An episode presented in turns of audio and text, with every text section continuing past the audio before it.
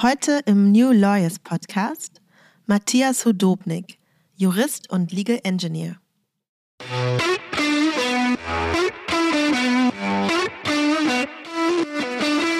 Meine Spezialisierung macht aus, dass ich durch meine bilinguale bzw. interdisziplinäre Ausbildung und mehrjährige Berufserfahrung im Bereich Cyberlaw, Cybersecurity, Internet Governance, Privacy und Legal Tech mühelos die Brücke zwischen Recht und Technik bauen kann und mich dadurch in beiden Welten sehr komfortabel bewegen kann.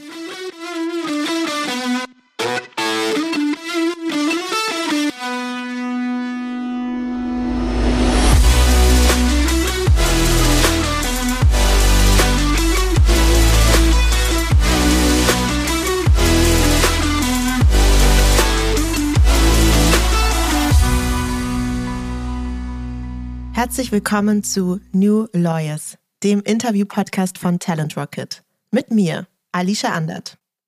Matthias Hudobnik ist Jurist und Legal Engineer. Wir sprechen heute über die Kombination aus Recht und Technik sowie deren Gemeinsamkeiten. Dazu gibt es einen kleinen Grundkurs Internet von Matthias und wir reden über eine versteckte Community, die sich mit den Regeln des Internets beschäftigt. Ich freue mich, dass du heute da bist. Herzlich willkommen, Matthias Hudobnik. Hi Alicia, freut mich auch sehr, dass ihr mir eingeladen habt. Wir starten mit einer Icebreaker-Frage, wie es sich für diesen Podcast gehört. Und zwar freue ich mich besonders auf diese Frage, muss ich sagen, weil ich hoffe, dass du eine lustige Geschichte erzählst. Und zwar lautet sie, welcher war der unangemessenste Moment, in dem du mal lachen musstest? Puh, da gibt es einige mehr oder weniger jugendfreie. ich nehme mal einen hervor, der jugendfrei ist. Ich war während meines Studiums meine damalige Freundin äh, im Auslandssemester besuchen und ich hatte meine kurze Laufhose vergessen und es war sehr warm und ich war dann mit ihr nur in meiner kurzen Boxershort laufen und äh, bei fast jeder Ampel in der Stadt gab es irgendwelche Reaktionen und ja, da mussten wir beide sehr oft lachen. Okay, ja, das ist tatsächlich ein bisschen anders, als ich mir vorgestellt habe. Ich habe an so Sachen gedacht, wie irgendwie bei einer Trauerfeier oder so, wo es halt so total äh, unangebracht ist zu lachen. Aber das ist natürlich auch eine gute Situation. Jetzt muss ich mir dich natürlich in Boxershorts vorstellen. Ich weiß nicht, ob das diesem Podcast hilft. Aber gut, versuchen wir es mal trotzdem wieder auf die etwas ernsthaftere Schiene äh, zu bringen. Und was gibt es Ernsthafteres als ein Jurastudium? Du hast natürlich Jura studiert. Ich glaube, bei euch in Österreich heißt es Jus, oder? Ja, das heißt genau. irgendwie ein bisschen anders bei euch. Genau. Gut, bei uns heißt es jedenfalls Jura. Und trotzdem bezeichnest du dich jetzt nicht unbedingt als Jurist, sondern du bezeichnest dich vor allem als Legal Engineer. Was bedeutet denn diese Bezeichnung? Was macht hier deine Spezialisierung aus? Ja, absolut. Sind wir wieder top seriös? Nein, du hast vollkommen recht. Ich äh, bezeichne mich sehr gerne so.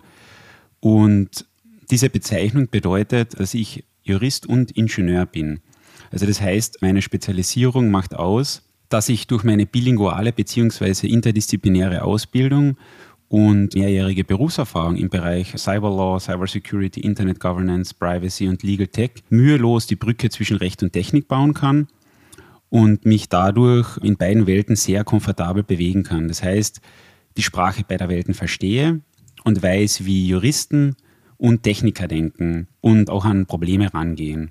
Und ja, mhm. eben diese Diversität ist meines Erachtens ein sehr großes Asset und war bis jetzt für mich immer eine sehr große Bereicherung.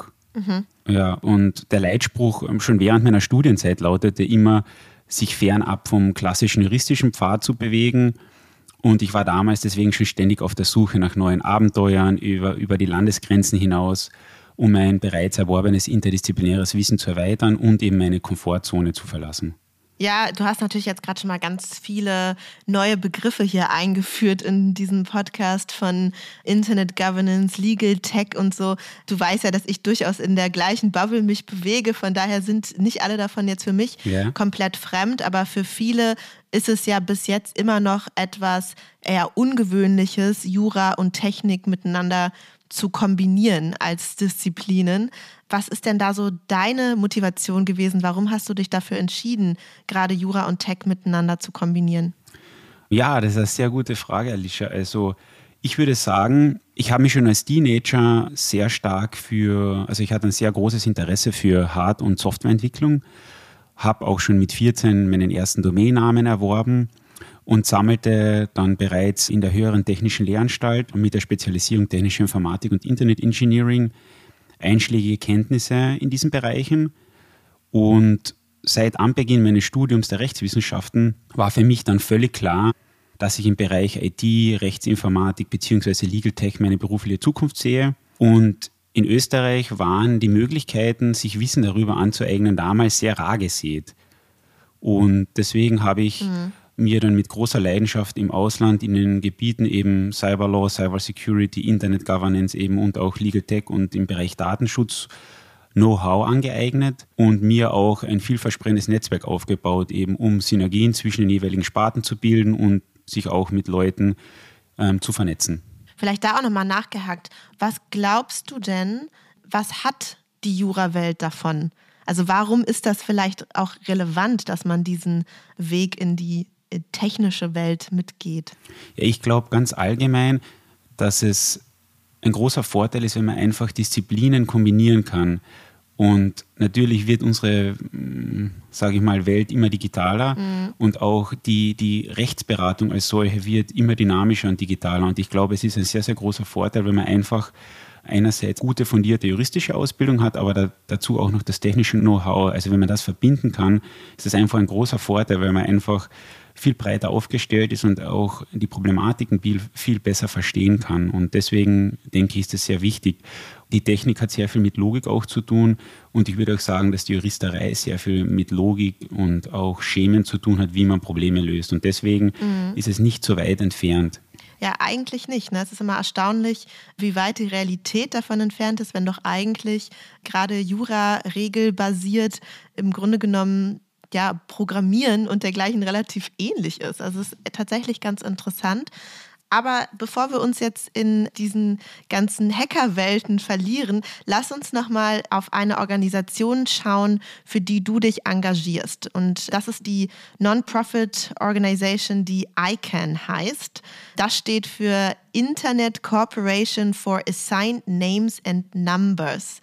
So, bevor wir jetzt näher auf die Organisation eingehen und was die ganz, ganz konkret machen, wollen wir uns aber mal den Bereich des Internets allgemein anschauen. Das Internet ist ja eigentlich für die meisten von uns einfach ein Ort, an dem wir nach Dingen suchen, wo wir uns mit Personen vernetzen oder wo wir auch zum Beispiel im Rahmen von Clouds damit arbeiten können.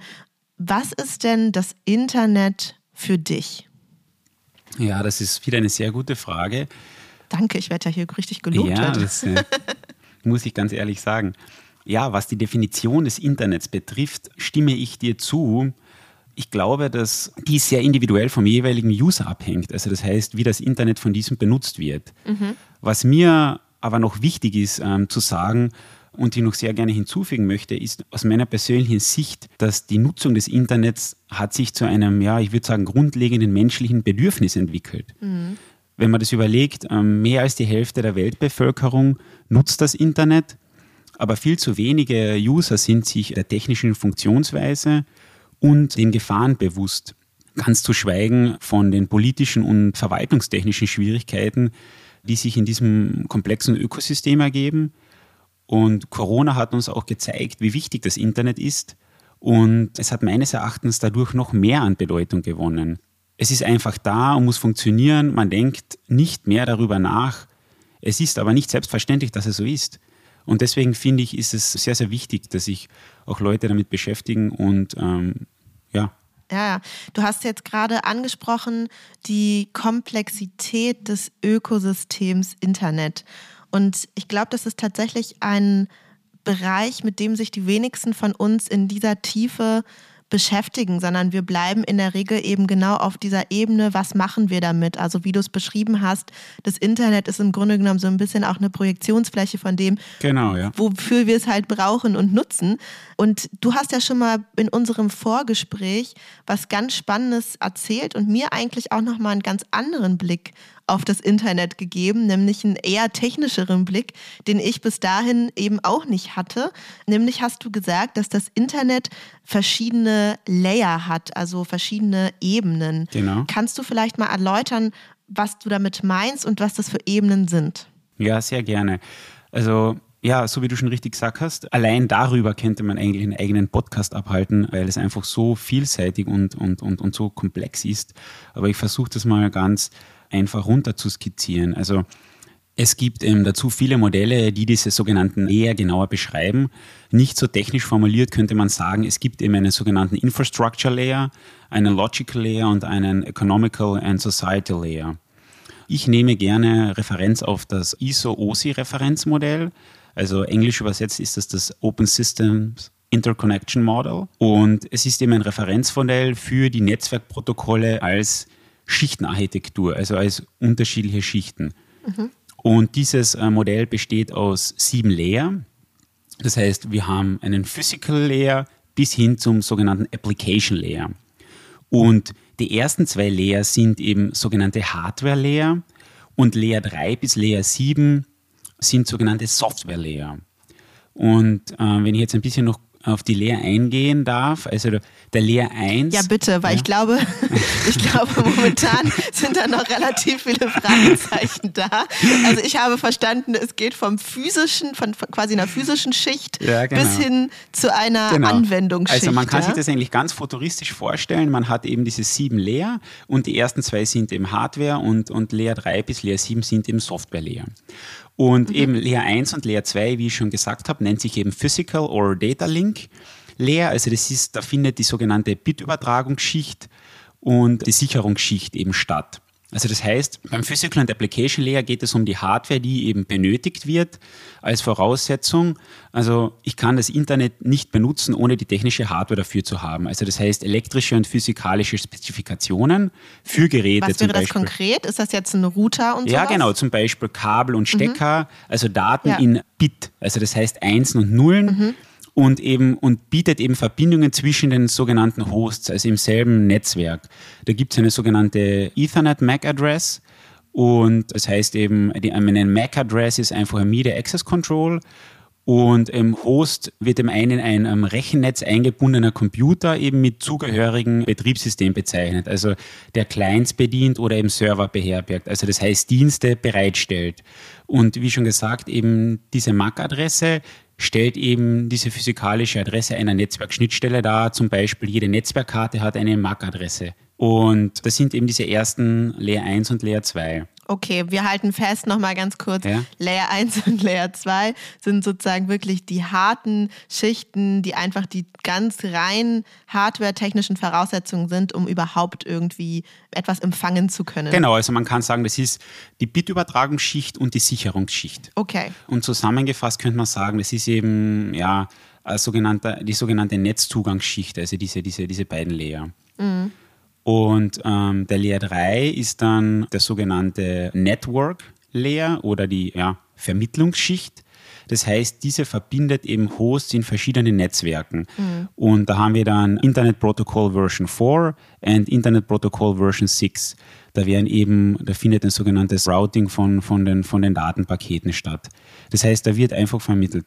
Ist das jetzt quasi irgendwie so, die, die Hosts kommunizieren irgendwie genau, miteinander? Genau, mhm. genau, sehr gut. Und Danke. Also es fühlt sich auch gerade so ein bisschen an wie so eine Schulstunde, aber ich versuche hier mitzukommen. Ja, sehr gut. Ich versuche es wirklich so einfach wie möglich auch darzustellen. Much appreciated. Ja. Dann haben wir ähm, den Layer, Layer 4. Das ist der sogenannte Transport oder die Transportschicht und die ermöglicht dann ähm, die Übertragung von den Daten. Und da haben wir dann End-to-End-Verbindungen und wir haben dann da unterschiedliche Protokolle, zum Beispiel ähm, TCP, UDP also TCP nennt sich Transmission Control Protocol. Da haben wir dann auch noch das Internet Protocol und UDP ist nichts anderes als User Datagram Protocol, ist ein äh, minimales, ein verbindungsloses Netzwerkprotokoll. Also das heißt, in dieser Transportschicht werden dann schon Daten ausgetauscht und transportiert eben. Und das funktioniert mhm. eben über diese standardisierten Protokolle. Okay, also das wäre jetzt zum Beispiel irgendwie, wenn ich etwas irgendwo hochlade, Dafür brauche ich die Transportschicht, weil Daten übertragen genau, werden. Genau, richtig. Mhm.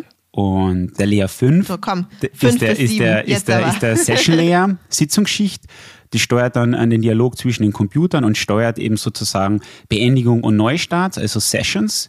Und mhm. der Layer 6 ist dann der Presentation oder die Darstellungsschicht. Da geht es dann teilweise um äh, Verschlüsselung, Entschlüsselung, Komprimierung, Kontext für die Kommunikation zwischen den Schichten. Und der siebte Layer ist dann das sogenannte Application oder die Anwendungsschicht. Und da befinden sich dann auch wieder Protokolle, so wie damit das World Wide Web, also WWW funktioniert, habe ich zum Beispiel, ist auch ein, ein Protokoll und habe aber dann zum Beispiel auch HTTP oder HTTPS oder den FTP, wo, die, wo, wo der File-Transfer stattfindet oder die E-Mail-Funktionen, zum Beispiel SMTP. Also die sind dann wirklich am, am letzten Layer. Und es wird eben die gesamte Palette an Layern benötigt, eben um das Internet benutzen zu können. Also ich muss zugeben, ich habe jetzt noch nicht alles zu 100 Prozent ja. durchdrungen, aber ich glaube, es wäre auch etwas hochgegriffen. Absolut. Ähm, was man aber irgendwie sehr, sehr gut sehen kann, ist halt, es gibt wirklich unter diesem Bereich Anwendung, woran wir als erstes denken und was, auf welche Seite kann ich und was kann ich irgendwie mit dem Internet machen, gibt es wahnsinnig viele technische Schichten, die das überhaupt erst ermöglichen, dass ich diese ganzen Funktionen tatsächlich auch nutzen kann. Und das finde ich ist eine interessante Perspektive, die man normalerweise einfach tatsächlich nicht hat, ne? wenn man an das Internet denkt. Genau, ja. Ja, in, in dem ganzen Zusammenhang, das hast du jetzt auch schon mehrmals erwähnt, als Begriff fiel eben dieser Begriff Internet Governance. Das bedeutet ja im Grunde genommen übersetzt so etwas wie die Regeln des Internets. So, jetzt wird man sich vielleicht, äh, wird vielleicht manch einer sagen, so, ach, naja, Internet, das ist ja eigentlich ein, ein rechtsfreier Raum.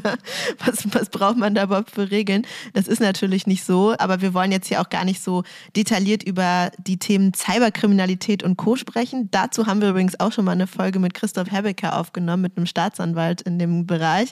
Also wer sich für Cyberkriminalität interessiert, kann sich auch diese Folge anhören. Aber was Internet Governance ist, ist eigentlich ein bisschen was anderes, soweit ich es bis jetzt jedenfalls verstanden habe. Vielleicht kannst du uns das einmal erläutern. Was ist denn Internet Governance? Ja, natürlich, sehr gerne. Das stimmt absolut, was du sagst. Also Internet Governance ist ein bisschen ein Überbegriff. Das heißt, Internet Governance bezieht sich auf Regeln, Richtlinien, Standards und Praktiken, die den globalen, ich sage mal, Cyberspace koordinieren und gestalten. Das heißt, das Internet mhm. ist ein riesiges Netzwerk unabhängig ähm, verwalteter Netzwerke, die eben durch weltweit standardisierte Datenkommunikationsprotokolle, wie wir vorher gelernt haben, zum Beispiel das Internetprotokoll, das TCP-Protokoll, das UDP-Protokoll, das DN DNS und PGP, also in den unterschiedlichen Layer miteinander eben verwoben sind. Und die gemeinsame Einführung eben und Verwendung dieser Protokolle hat eben die Welt ähm, der Information und eben auch Kommunikation wie nie zuvor vereinheitlicht und Millionen digitaler Geräte eben und auch riesige Datenmengen, Softwareanwendungen und eben elektronische Dienste wurden eben kompatibel und interoperabel. Also das heißt, das Internet hat eben eine neue Umgebung geschaffen, einen komplexen und dynamischen Cyberspace. Und ja, während eben die äh, Internetkonnektivität innovative neue Dienste, Fähigkeiten und eben beispiellose Formen des Austausches und eben der Zusammenarbeit ähm, hervorbrachte, schuf sie auch eben neue Formen von Kriminalität, wie du schon gesagt hast, auch Cyberkriminalität. Und Internet Governance ist der Prozess, bei dem eben Teilnehmer Konflikte über diese Probleme lösen und eben eine praktikable Ordnung entwickeln. Und eben der Begriff Internet Identifiers wurde erstmals im Zusammenhang der Verwaltung von Domainnamen und IP-Adressen verwendet und was eben zur Gründung der ICANN führte. Mhm, mhm, und seitdem haben sich die wirtschaftlichen, politischen, sozialen und eben auch militärischen Auswirkungen der Internetverwaltung eben auf eine Reihe anderer Politikbereiche ausgeweitet. Das heißt Cybersicherheit, digitaler Handel, freie Meinungsäußerung im Internet, Datenschutz und Überwachung, Internet der Dinge, dann Internet Governance Institutionen, dann Internet Identifiers und Identifikatoren und dann haben wir auch noch geopolitische Fragen der Internet Governance. Also das heißt, unter dem Begriff der Internet Governance werden Maßnahmen zusammengefasst, die eben den Zugang, die Stabilität und eben die Offenheit des Internets sicherstellen sollen. Denn trotz der grundsätzlich dezentralen Struktur des Internets müssen bestimmte wesentliche Internetfunktionen verwaltet eben und begrenzte Internetressourcen effizient verteilt werden. Und das betrifft sowohl die technischen Fragen wie die weltweite Vergabe von IP-Adressen und eben die Registrierung von Domainnamen, als auch andere Themen eben von grundsätzlicher Bedeutung wie eben Datensicherheit und Cyberkriminalität, Netzneutralität und so weiter. Es ist extrem spannend, finde ich, dass das Internet wirklich ein ganz eigenes neues System bildet, was eben auch letztlich unabhängig ist davon, zu welchen Nationalitäten man gehört, auch unabhängig von, von vielen anderen Ressourcen ist, so dass man tatsächlich so ein eigenes, ja, wie so eine Art Rechtssystem für das Internet schaffen musste. Und Du hast jetzt mehrmals erwähnt das Thema Domainvergabe. Kannst du vielleicht mal erläutern? Klar, wir haben alle schon mal gehört von einer Domain. Ich yeah. würde aber fast behaupten, dass keiner von, von uns die Definition jetzt richtig bringt. Es ist irgendwie eher so gefühlt, man weiß, was es ist. Aber vielleicht kannst du noch mal aus einer ähm, Expertensicht erläutern, was ist eine Domain? Wozu braucht man die eigentlich? Ja, natürlich, sehr gerne. Also eine Domain ist ein zusammenhängender Teilbereich des hierarchischen Domain Name Systems, was abgekürzt DNS heißt. Und was ist jetzt ein äh, Domain Name System? Das Domain Name System oder DNS ist eben ein System, mit dem das Internet für die Benutzer zugänglich gemacht werden soll. Das heißt, die Computer im, im, im Internetzugang finden sich hauptsächlich durch eine Reihe von Nummern wobei jede Nummer einem anderen Computer entspricht. Also das wird als IP-Adresse, Internetprotokoll-Adresse bezeichnet. Und es ist jedoch für Menschen schwierig, sich lange Zahlenreihen zu merken, mhm. weshalb das Domain Name System, also Buchstaben statt Zahlen, verwendet werden und eben eine exakte Reihe von Buchstaben mit einer exakten Zahlenreihe verknüpft werden. Okay. Das heißt einmal ganz kurz, also dieser, ja. die Namen, die wir, die wir kennen, wie Internetadressen heißen und so, ja. sind eigentlich ein Code, der es uns verständlich macht, ähm, aber dahinter steckt immer eine Nummer. Genau, also um es, um es ganz konkret nochmal zu machen, das heißt, das Ergebnis davon ist, dass zum Beispiel die, die ICANN-Website unter icann.org ähm, abrufbar ist Wer aber auch unter zum Beispiel, ich sage jetzt einfach ähm, beispielhaft 192.0.32.8 könnte auch unter dieser Adresse gefunden werden. Mhm. Und die Zahlenreihe, unter der eben die anderen Computer im Netz diese Webseite quasi kennen. Mhm. Und eben ein Vorteil dieses Systems ist eben abgesehen davon, dass das Internet dadurch benutzerfreundlicher wird, mhm. ist, dass ein bestimmter, bestimmter Domainname nicht für immer mit einem bestimmten Computer verknüpft sein muss. Also das heißt, da die Verknüpfung zwischen mm, einem bestimmten zwischen einer bestimmten Domain und einer IP-Adresse schnell und einfach geändert werden kann und eben dank permanenter Aktualisierung dieses Domain-Name-Systems oder der Infrastruktur wird diese Änderung innerhalb von 48 Stunden im gesamten Internet erkannt und daraus gibt es ein relativ flexibles System, das eben auch anwenderfreundlich ist.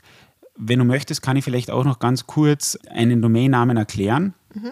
Ähm, ein Domainname umfasst grundsätzlich zwei Elemente, also wir haben vor und nach dem Punkt sozusagen diese beiden Elemente und der Teil rechts des Punktes wie com, net, org und so weiter wird als Top-Level-Domain oder TLD bezeichnet und jeweils ein Unternehmen eben als Registry, die diese Domains eben anbietet. Und das ist eben dies eben, dies eben für, für, für, für Domains in, einem bestimmten, in einer bestimmten TLD verantwortlich und hat eben Zugriff ähm, auf eine umfassende Liste aller Domains ähm, direkt unter diesen Namen sowie eben auf die IP-Adresse, ähm, mit denen diese Namen eben verknüpft sind. Und der Teil vor dem Punkt ist der Domainname, den man registriert und der dann verwendet wird, eben um Online-Systeme wie zum Beispiel Websites, E-Mails und so weiter zur Verfügung zu stellen. Und diese Domains werden von einer Vielzahl von Registrierungsstellen zu einem von ihnen festgelegten Preis verkauft. Und in jedem Fall bezahlen dann diese Registrierungsstellen jedoch eine Gebühr pro Domains an die Registry und unter deren Namen die Domain dann registriert ist. Und im Domainvergabeverfahren ist es ein im Internet weltweit einmaliger und eindeutiger und unter gewissen äh, Regeln frei wählbarer Name unterhalb einer sogenannten Top-Level-Domain. Mhm. Und vielleicht noch ganz kurz, wie es funktioniert. Also wenn du eine Domain in die Adresszeile deines Browsers eingibst, dann holt sich der Browser die Website von der entsprechenden IP-Adresse und dieser verbindet dann lediglich den Domainnamen, weil sich die Leute eben viel leichter merken können, mit einer Adresse, die dann der Browser versteht. Mhm. Und ja, und dann wird es, dann wird, dann kommt es zum Domainaufbau und der vollständige Name einer Domain wird eben als Fully Qualified Domain Name bezeichnet und von rechts nach links ergibt sich dann für die Beispieldomain folgende Gliederung. Wir haben ein Root-Level, Top-Level, Second-Level-Domain und Third-Level-Domain. Also was ich daran sehr gut finde, ist, dass sozusagen für uns nicht äh, Ultra-Techies ähm, ja. hier eine nutzerfreundliche Ebene gebaut wurde, ja. damit wir nicht irgendwie in, in Codes äh, denken und schreiben müssen, sondern wir uns einfach Namen merken können, was auch viel äh, näherliegend ist. Jetzt nochmal, welche Rolle spielt denn in diesem Kontext die ICANN, zur Erinnerung, ICANN steht ja für Internet Corporation for Assigned Names and Numbers. Und äh, jetzt habe ich das Gefühl, das hat auch mit Domains zu tun. Ja, genau, sehr gut, Alicia. Ich sehe, du. Jetzt es, ist, es, ist, es ist verständlich, was ich erkläre. Ja, zur Wiederholung noch einmal. Sehr gut, dass du den Namen angesprochen hast. Und ich möchte auch nochmal sagen, eben um mit einer anderen Person über das Internet Kontakt aufnehmen zu können, muss eben eine Adresse eingegeben werden. Das heißt konkret einen Namen oder eine Nummer. Mhm. Und diese Adresse muss eben eindeutig sein, damit sich Computer lokalisieren können. Und Aufgabe der ICANN, also der Internet Corporation for Assigned Names and Numbers, ist es hierbei, diese eindeutigen Identifikatoren weltweit zu koordinieren. Ohne eben eine solche Koordinierung gäbe es kein äh, globales, einheitliches Internet. Und die ICANN wurde 1998 als Non-Profit Organization von Menschen weltweit gegründet und widmet sich seither der Sicherheit, Stabilität und Interoperabilität des Internets. Sie fördert den Wettbewerb und entwickelt eben Richtlinien zu den Unique Identifiers des Internets. Und noch dazu gesagt, ICANN kontrolliert aber keine Inhalte im Internet, und die Verhinderung von Spam-E-Mails und die Gewährung von Internetzugängen gehört ebenfalls nicht zu den Aufgaben der ICANN.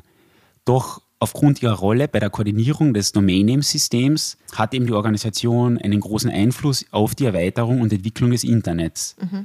Und ICANN unterzeichnet eben Verträge mit den einzelnen Registrierungsstellen. Sie führt auch ein Akkreditierungssystem für Registrierungsstellen und diese Verträge bieten dann eine nachhaltige und stabile Umgebung für das Domain-Name-System und somit auch für das Internet.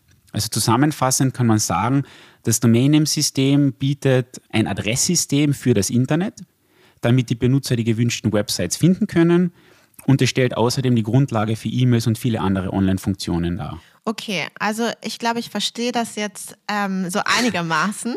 ähm, es, ja, also man kann halt, man kann halt nur eine, eine Adresse haben. Ja, im Grunde genommen so wie ja auch irgendwie in meiner Wohnung in der Straße XY im Hinterhaus dritter Stock in der Mitte auch nur ich und eventuell noch meine Mitbewohner wohnen können. Ja, und so ähnlich wird es dann auch mit, mit Domains gehandhabt. Also es kann eben nur eine ganz konkrete Adresse geben mit diesem Namen. Und weil das so ein komplexes System ist, braucht es so eine Organisation auch wie die ICANN, die sich damit befasst und im Grunde genommen bei der Vergabe dieser Adressen eine relevante Rolle spielt. Genau, ja. Und sie versucht halt auch noch, die Leute, die halt interessiert sind, auch Policies zu machen, wie das funktioniert, diese einzubinden und dann auch, dass diese mitwirken und auch das weiterentwickeln.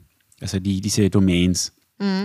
Ja, die ICANN ist quasi jetzt keine ähm, autokratische äh, Organisation, genau, ja. die, das, ne, die das alles vorgibt, sondern bindet aktiv Leute mit ein. Ich glaube, du hattest da auch schon mal in unserem Vorgespräch den Begriff Multi-Stakeholder-Modell genannt. Kann das sein? War das irgendwie in dem Kontext? Genau, das stimmt, absolut, ja. Was bedeutet das denn, Multi-Stakeholder-Modell? Genau, also ganz kurz vielleicht noch vorweg. Die ICANN ist, so wie du sagst, keine autokratische Organisation, sondern, sondern der, das, die ICANN ist eben ein Ökosystem bestehend aus drei Komponenten, der Internet-Community, dem ICANN Board und der ICANN-Organisation. Das ICANN Board überprüft und verabschiedet Richtlinien, weist die ICANN-Organisation an, sie umzusetzen und überwacht die äh, Leistungen der Organisation. Und diese Verteilung und Dezentralisierung von Macht und Verantwortung funktioniert mit einem, einem starken System von Checks and Balances und da man sich gegenseitig zur Rechenschaft ziehen kann und die ICANN Governance wird mit diesem Multi-Stakeholder-Modell umgesetzt.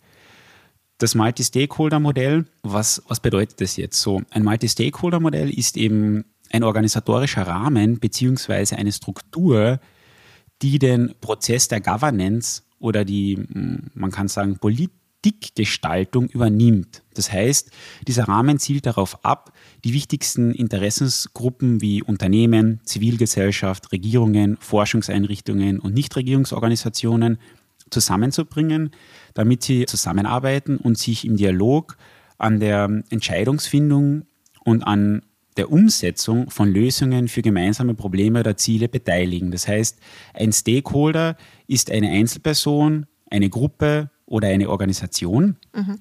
Die ein direktes oder indirektes Interesse oder einen Anteil an einer bestimmten Organisation hat. Das heißt, eine bestimmte Aktion hat die Möglichkeit, die Handlungen, Entscheidungen und Strategien der Organisation zu beeinflussen, eben um dann auch ein Ergebnis zu erzielen.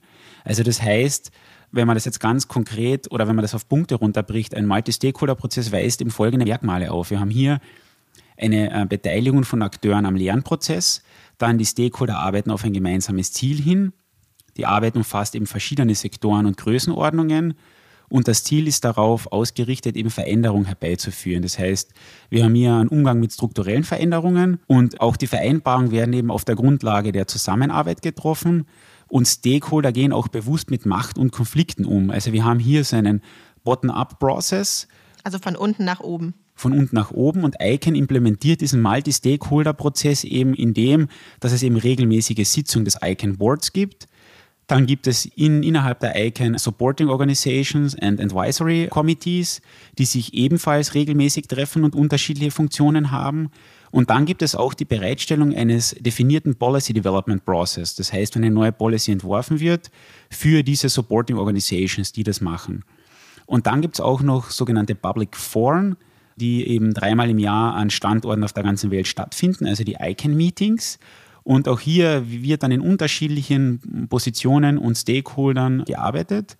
Also das heißt, face-to-face -face dort aber unterm Jahr wird, wird auch sehr viel über Calls gemacht und auch über unterschiedliche Mailinglists. Und auch bei diesem Public Forum gibt es eine sogenannte Open Mic Sessions, wo jeder dann zum Mikrofon gehen kann und auch ein Anliegen deponieren kann und der kriegt dann auch sofort von dem Board eine Antwort oder in den meisten Fällen eine Antwort. Also man versucht da sehr offen zu sein, aber es ist natürlich nicht einfach, weil man einfach so viel unterschiedliche Stakeholder hat. Man hat unterschiedliche Kulturen, unterschiedliche Weisen, Probleme zu lösen, also unterschiedliche Wege. Und das kann manchmal dann sehr, ja, sehr komplex werden. Also sowohl technisch als auch menschlich und kulturell. Ja, kann ich mir vorstellen. Äh, man kann es etwas erahnen, wenn man dich gerade sprechen hört und jedes zweite Wort eine englische ist, dass es natürlich auf der äh, ja, Kommunikationsebene denn doch schwierig ist. Ich würde es tatsächlich, ich verstehe es so ein bisschen so, die Icon, es ist im Grunde genommen auch so ein bisschen eine Mischung aus so ein paar Elementen, die wir kennen, also Gesetzgebungsprozesse, die eine gewisse ja, also wo ein Prozess im Grunde genommen feststeht, wie er stattfinden muss. Dann gibt es eben so Elemente wie das Board, also was ja so eine Art Vorstand ist. Und dann gibt es eben noch so extra Gruppen, die sich treffen. Es gibt aber auch Foren, wie man es kennt, vielleicht von, von anderen Organisationen, wo man zusammenkommen kann und auch mal ganz offen Dinge ansprechen kann, ohne die in einem bestimmten Prozess einbinden zu müssen oder über Anträge oder so. Also äh, ich sehe einige Elemente eben aus den verschiedensten Organisationen, die wahrscheinlich auch alle notwendig sind, um so eine übergreifende Organisation unabhängig wirklich von Nationalitäten, von Nationen, von Sprachen, von Kulturen, da auf einen gemeinsamen Nenner zu kommen. Ja, sehr, sehr, sehr spannend. Welche Rolle spielst du denn ganz persönlich bei der ICANN?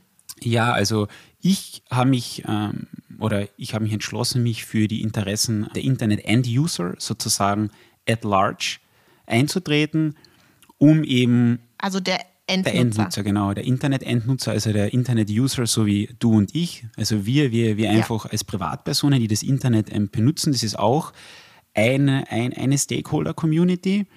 Und hier eben um die Vorhaben dieser At-Large, weil wir sind At-Large, Community zu stärken da ich davon überzeugt bin, dass ich dort eben am meisten Impact und Expertise einbringen kann.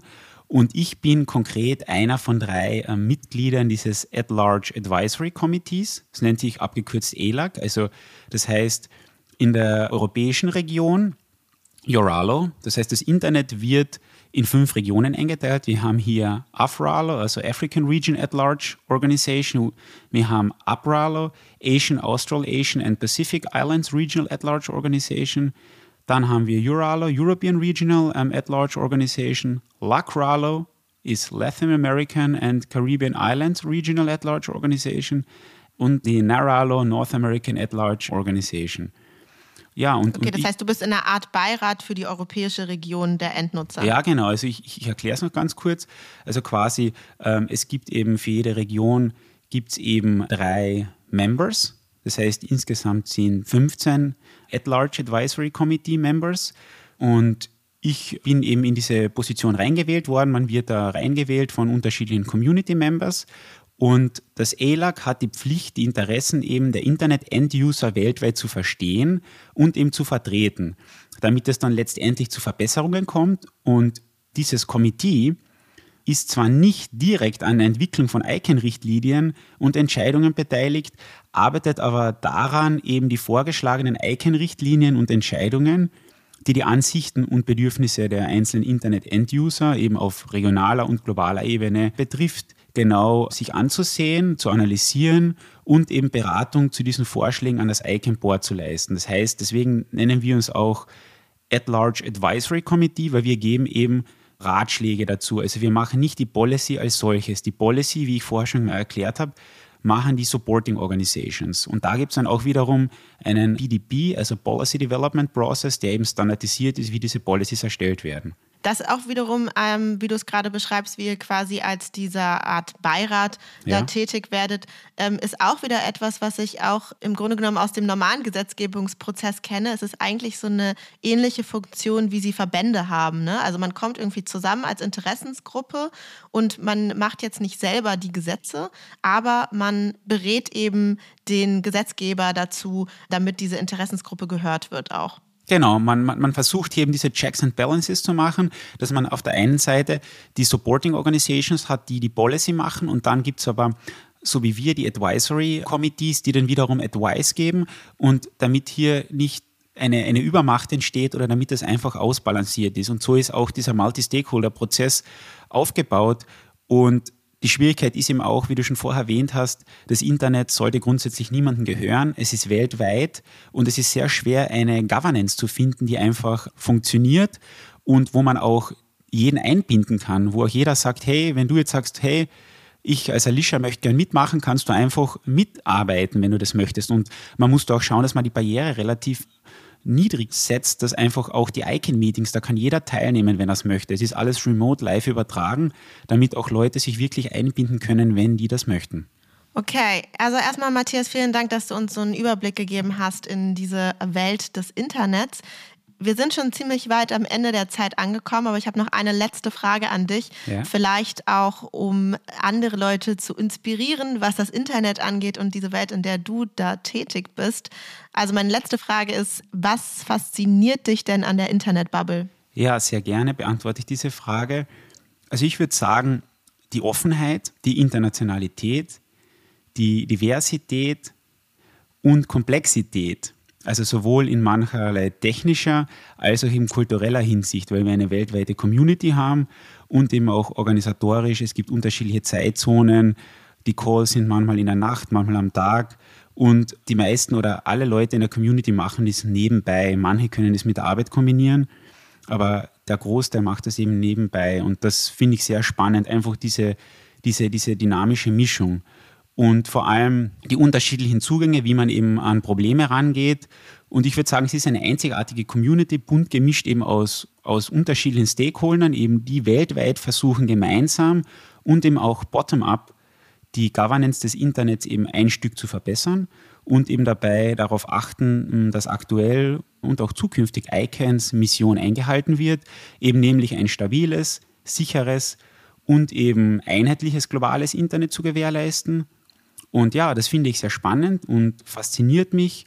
Und ich lade jeden ein, der den Podcast hört, mitzumachen, weil das Internet geht uns alle was an. Vielen Dank, liebe Alicia. Danke, ich glaube, du hast, du hast die abschließenden Worte jetzt schon gesprochen. Ähm, ich bedanke mich, dass du uns diese Einblicke gegeben hast und ähm, ja, vielen Dank, dass du da warst, lieber Matthias. Danke. Schönen Tag noch. Das war Matthias Hudobnik. Ich freue mich natürlich, wenn ihr diesen Podcast folgt oder weiterempfehlt. Ihr möchtet bestimmte Gäste hören oder möchtet Feedback geben? Dann meldet euch gerne oder folgt dem Link, den ich euch in den Show Notes verlinkt habe. Wir hören uns dann wieder in zwei Wochen. Bis dahin, ich freue mich.